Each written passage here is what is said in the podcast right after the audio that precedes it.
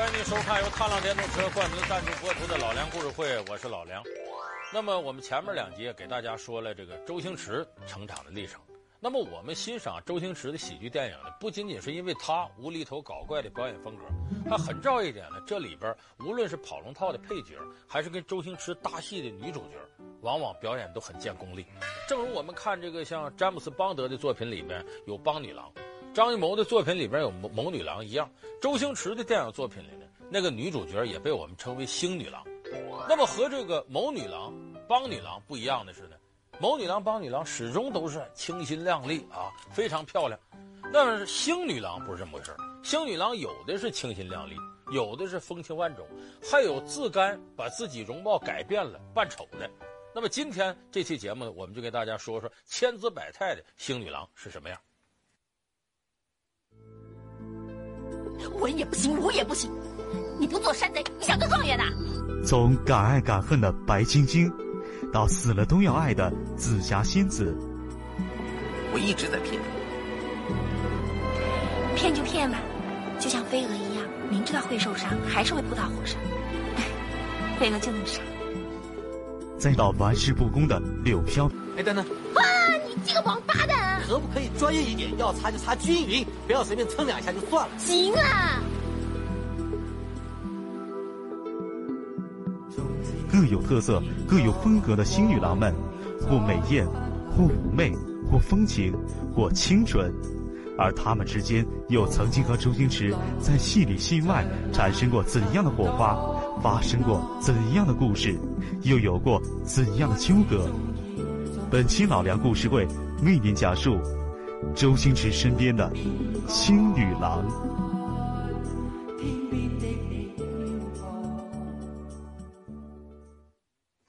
在咱们讲这个星女郎之前呢，咱首先得明白一点，这个电影电视里边什么什么女郎是什么概念？大伙记住一点，一定是要么这个导演非常强势，要么这个男一号特别强势，他们这两个人具备选择这个女一号的权利时候，这时候这个女一号才能被称为什么什么女郎。什么叫星女郎？以星爷男一号为绝对核心。那时候周星驰已经不叫星仔了，叫星爷了。那么他就具备根据我这个角色度身定做的选择女一号的权利。我说用谁就用谁，我感觉谁合适谁就合适。那咱们说，首先他捧红了谁？咱得说第一个大名鼎鼎的星女郎，那就是朱茵。无论是他这个模样，还有他气质，尤其那双会说话的眼睛，显得朱茵特别漂亮。那么朱茵是怎么上位的？基本上就是靠演周星驰的片子，他演的第一部片子是周星驰导的《逃学威龙二》，当然这个片子里呢，他演个学生。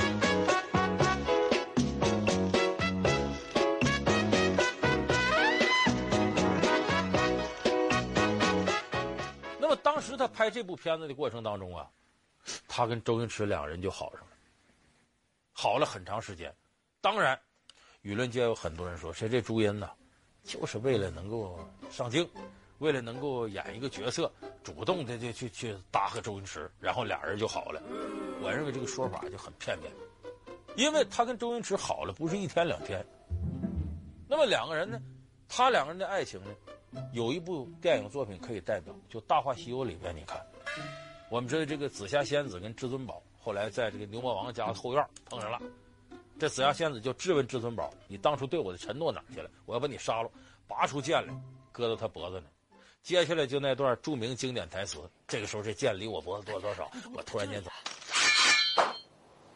当时那把剑离我的喉咙只有零点零一公分，但是四分之一炷香之后，那把剑的女主人将会彻底的爱上我，因为我决定说一个谎话。虽然本人生平说了无数的谎话，但是这一个我认为是最完美的。你再往前半步，我就把你给杀了。你应该这么做，我也应该死。曾经有一份真诚的爱情放在我面前，我没有珍惜。等我失去的时候，我才后悔莫及。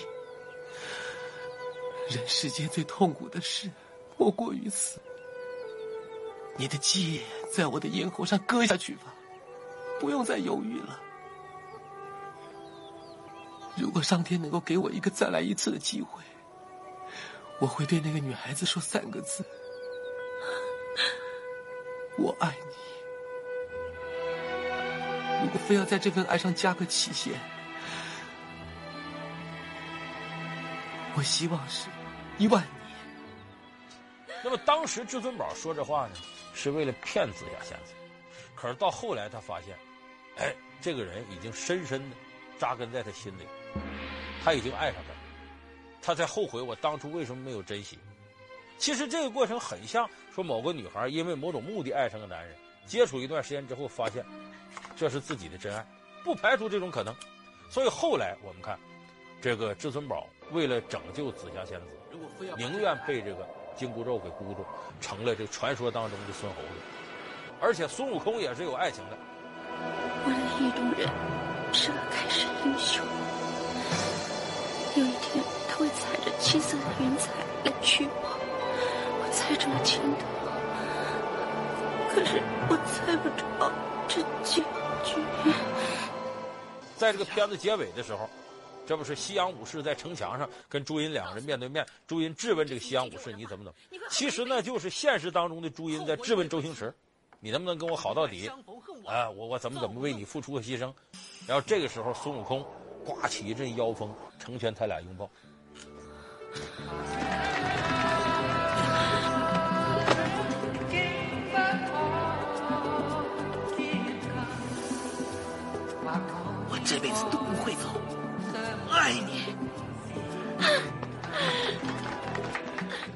所以这一幕其实是现实当中，朱茵也在质疑周星驰。当然，在戏里边有情人终成眷属，戏外两个人劳燕分飞，分道扬镳了。那么最后什么原因，周星驰跟这个朱茵分手的呢？据说这个周星驰啊，就跟刘德华似的。我们知道刘德华有老婆，可人家一瞒瞒十多年，为了不让粉丝伤心。就怕再出现几个杨丽娟把他爹再逼跳河了，嗯，这个周星驰也是如此，偶像级明星有大量的女粉丝，一听怎么着，他都结婚了，他身边有女人了，你这幻想就就就完了，终结了，这个肥皂泡就破灭了，所以周星驰呢，当时就很怕外人知道他跟朱茵之间这关系，可是朱茵呢，不注意这事儿，还时不常的偶尔啊向媒体透露一点，我们两个人之间呢怎么怎么地。所以周星驰星爷是大动肝火。为什么我说朱茵对周星驰可能有真的感情呢？就在这儿，其实等客观上敦促一下，你该娶我了，你得给我名分了。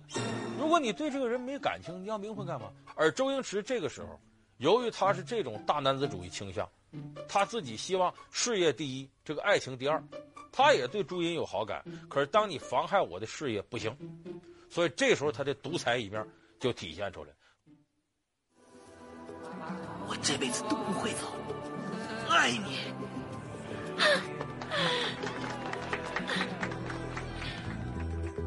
在《大话西游》这部电影里，紫霞仙子与至尊宝最后彼此相拥，有情人终成眷属。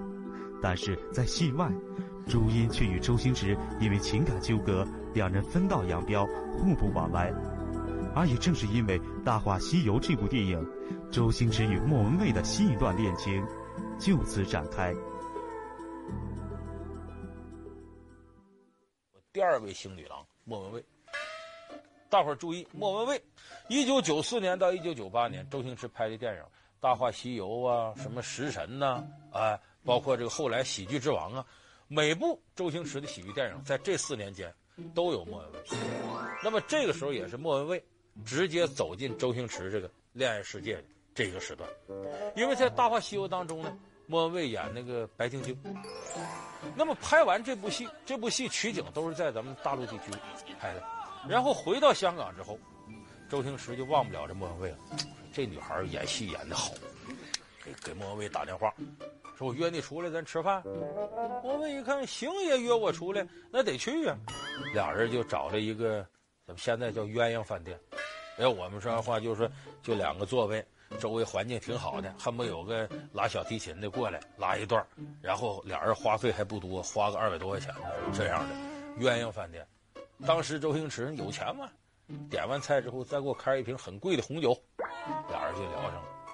周星驰平常不爱说话，这时候可展示了，滔滔不绝的讲自己奋斗史，我怎么拍电影，怎么怎么着，把莫文蔚完全给吸引和折服了。因为本来这个星爷就有能耐嘛，现实当中都是男人会因为林敏产生爱情，女人只会爱他崇拜的男人。一看这周星驰，哇，好有学问啊，很了不起啊！哎，两个人就这么的很自然的就走到一块儿，走到一块儿，接下来你就看莫文蔚是个什么样的女人。她是那种一旦是点着了，熊熊燃烧的大火，但是她有她的原则，我烧到哪儿我自个儿说了算。比方说，一般女孩不大肯在电影里头把自己弄丑了，美女她都爱惜容颜了，这是。可是莫文蔚就能为周星驰的片子做出这样牺牲。咱们看《食神》里边，他演那个叫什么双刀火鸡那形象，哎，卖面出身的。还基本上你看刀疤脸，然后有龅牙，这牙都鼓鼓的。一般女孩哪肯的自己把自个儿容貌毁成这样来演这个丑角？气死人了！明天你一个人回大陆啊？没人陪你去啊？我陪你好不好？记者哥。所以莫文蔚为了这个周星驰，勇于做出牺牲，在这食神里边演那么丑的一个角色，还死心塌地的爱上了这个食神。那么这个过程拍戏很有意思。你比方说这个脸上这刀疤好弄，一化妆出来了，可是那龅牙必须得往里搁东西，就这得搁个牙套，把这个拢起来，你才能有龅牙的效果。所以说话的时候，这口水就喷出来，没有把门的了。要是有没有搞错出来了，你不对出出来了，所以周星驰这怎么演？局部地区有暴雨，喷他一脸，这是。所以当初他为了这个演这个角色，莫文蔚还真吃了不少苦，哎，但是最后我们看在片子当中也是，啊，为了这个向这个史蒂芬周，就说这这里边这食神表达爱慕之心，甚至替周星驰挡了一枪，所以这也是当时两人爱情一种真实写照。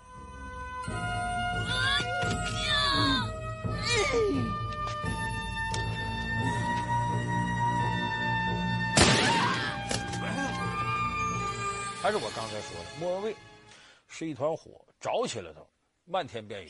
可是着到哪个边界，他自己心里有数。两个人在一块待了三年，分手了。为什么分手了呢？两人价值观不一样。周星驰就想说：“你要是愿意跟我好，那好，从今往后你就甭拍电影了。”你就等于嫁给我，就像一般嫁入豪门的那个女星似的，老老实实当我太太，相夫教子，回家做饭，做个现实世界里的食神，伺候好男人的胃，这不挺好吗？但是莫文蔚是事业型，莫文蔚是最能够享受自己的表演，并且能够沉浸在表演当中的这么一个女人，她不肯放弃自己的演艺事业，所以这一点跟周星驰两人走不到一块去。时间一长了，互相也都明白你想让我做什么。啊！我想让你做什么，发现都达不到。那么成熟的男人、女人这时候就有个选择了：我们可以做一生的朋友，但是肯定不能做夫妻。所以这一点对我们现实来说有着很强的这种昭示意义，就是什么？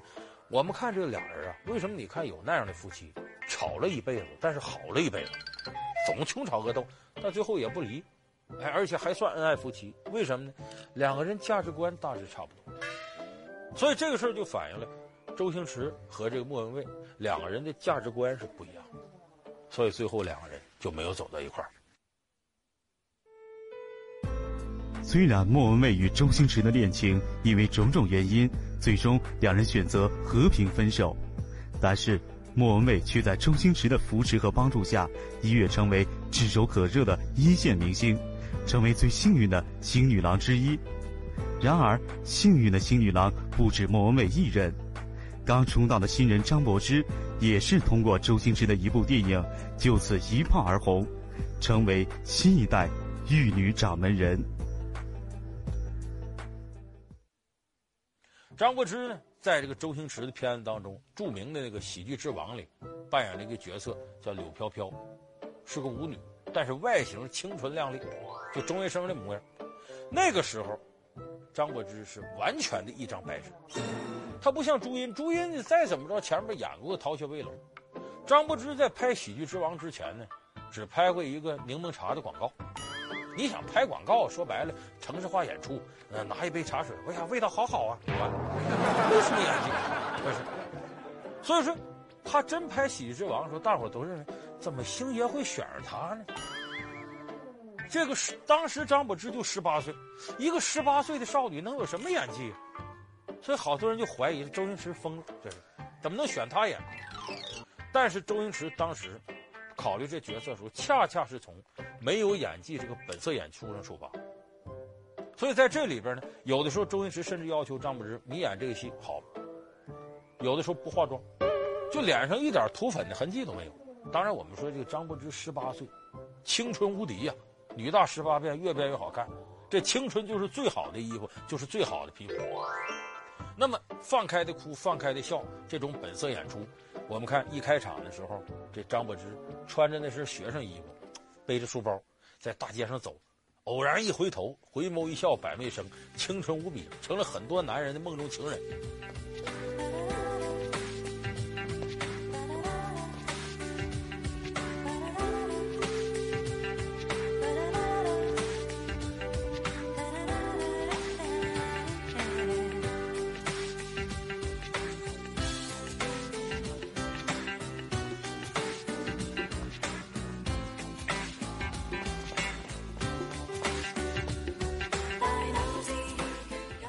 当时这一幕定格了以后，周星驰就说：“这这肯定没错。”再接下眼，告诉他放开了演。那么《喜剧之王》当中最感人的一幕是什么呢？我看这片子的时候，我感觉很感动，有流泪的冲动的时候，就那么一块儿。哎，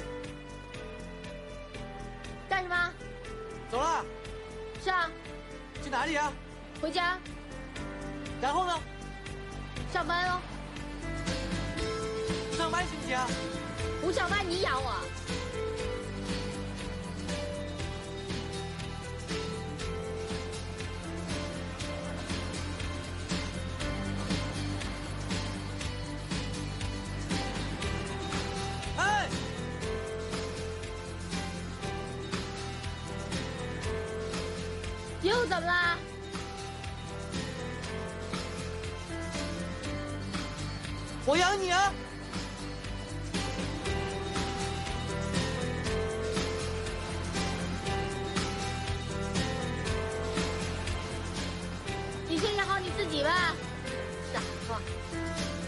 这柳飘飘回头就乐了，心说你拿什么养我呀？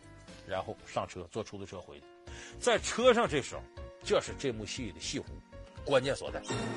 这个时候，柳飘飘突然想到，周星驰这话是真心的，他也喜欢周星驰这里边就尹天仇这个角色。可是他突然想到，他很喜欢我，我也很喜欢他，我们两个人明明有这个感情，却如同银河一样中间画一道鸿沟。由于地位的差别，不可能在一块儿。一想到这个，心如刀绞。就他头一次感觉到，率性的自我在人世间残酷面前无可奈何、没有选择的时候是什么样。所以这时候柔肠百转，肝肠寸断。他有一段哭戏，这段哭戏哭的是感天动地。你从画面上看，鼻涕一把泪一把，要多难看有多难看。可是我们知道，人到了鼻涕一把泪一把的时候，那是真伤心到绝望到顶点的时候。所以这幕戏打动了当时看这片子所有人。认为这一哭，比任何一个成熟女影星的演绎都要到位，达到了人戏合一的很高的境界。所以说，当演完了《喜剧之王》之后，张柏芝一下子名声大噪，可以说这部戏一下奠定了她现在大红大紫的一个最最重要的基础。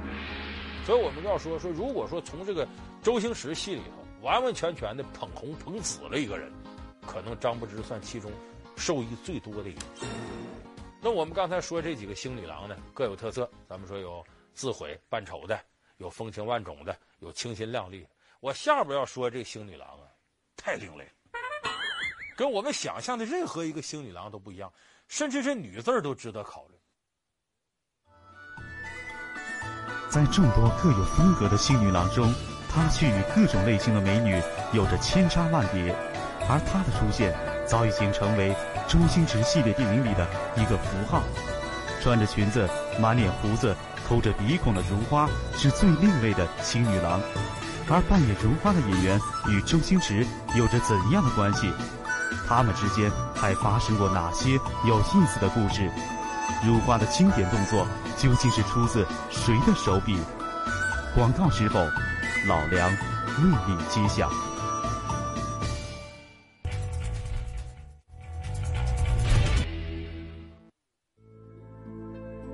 文也不行，武也不行，你不做山贼，你想做状元呐？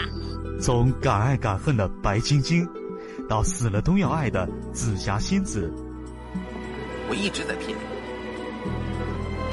骗就骗吧，就像飞蛾一样，明知道会受伤，还是会扑到火上。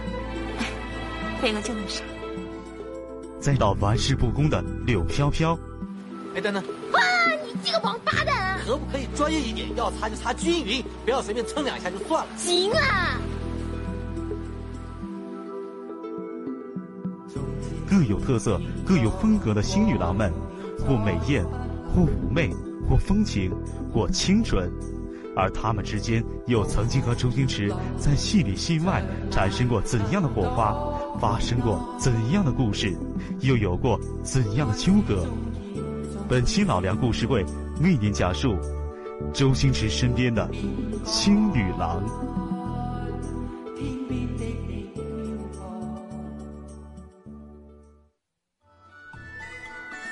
在众多各有风格的星女郎中，他却与各种类型的美女有着千差万别，而他的出现早已经成为周星驰系列电影里的一个符号。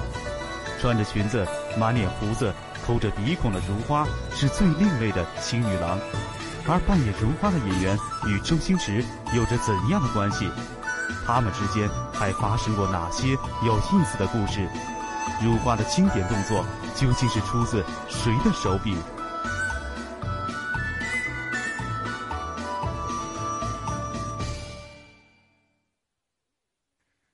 那我们刚才说这几个星女郎呢，各有特色。咱们说有自毁扮丑的，有风情万种的，有清新靓丽。我下边要说这星女郎啊，太另类了，跟我们想象的任何一个星女郎都不一样，甚至这女字都值得考虑。这个是谁呢？这个人呢，一提她的这艺名，大伙知道，如花。在周星驰十一部影片当中都出现了这个人的形象。他的经典形象呢是穿长裙。络腮胡子，要么是左手，要么是右手，小手指头始终插在鼻子里边，在那挖鼻孔，这叫如花，她就是个扮丑的形象。最早在《唐伯虎点秋香》里边，大伙还记得江南四大才子像模特步似的，咔往前走，走到小桥上，小桥上坐着一个背影看黄花大闺女啊，穿着个裙子，一转身冲唐伯虎抛媚眼，哎，这个就是这如花头一次在周星驰影片当中客串。当时周星驰拍这片子的时候呢，导演告诉他了说：“这里头有一个扮丑的，一个男的扮成女的，如花一脸络腮胡子，转过身冲你抛媚眼。”周星驰拍戏的时候，正常往前走吧，走到桥上，这如花一转身一看，把周星驰当时吓得噎住了，没台词儿。他也没想到这扮相这么雷人。周星驰非常聪明，这就是说停停下，说你这个扮相挺好的，挺好，足够雷人。可是你把我都吓个好歹了，如果在荧幕上一回头，那观众不得一惊啊？这是喜剧，不能让观众感到害怕。我给你设计个动作，转身归转身，胡子归胡子，眼神归眼神，你加一个挖鼻孔的动作，一转身再挖两下，然后抛媚眼，这就是一下子把这个演员从原来的恐怖效果变成了卡通效果。哎，这个就非常成功，以后这人物就定型了。那么这个演员从哪儿来的呢？他跟周星驰真有缘分，他是原先周星驰啊。小学和中学时候的同班同学，俩人还坐一张桌。他的大名叫李健仁，健康的健，仁爱的仁。你听着吧，健仁，李健仁，活该他日后演这角色。那时候跟周星驰一张桌的时候呢，周星驰有时候欺负他，经常周星驰练个武什么的，啪啪啪在他身上打，当人肉沙包。所以后来在周星驰片子里，他只要演如花，一定是被周星驰糟蹋那么个角色。你包括《大内密探零零发》里边，他演那个皇上的宠妃，皇上什么的也是挖鼻孔。把周星驰看了都掉眼泪，这皇上太遭罪了，还不如我呢。食神里边不也有这样镜头吗？大老远跑过来，一边挖鼻孔一边食神的。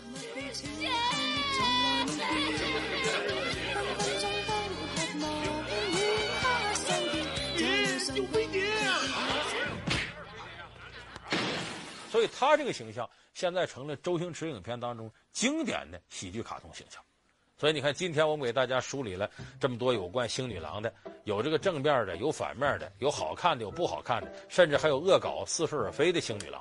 但总而言之，我们看，在这个周星驰的片子里边，这些星女郎确实起到了绿叶扶持红花的作用。但同时，它也说明一点，就是一个优秀的演员，男一号，比方像周星驰这样的，他绝不仅仅是把自己的演技修理好了到位就行。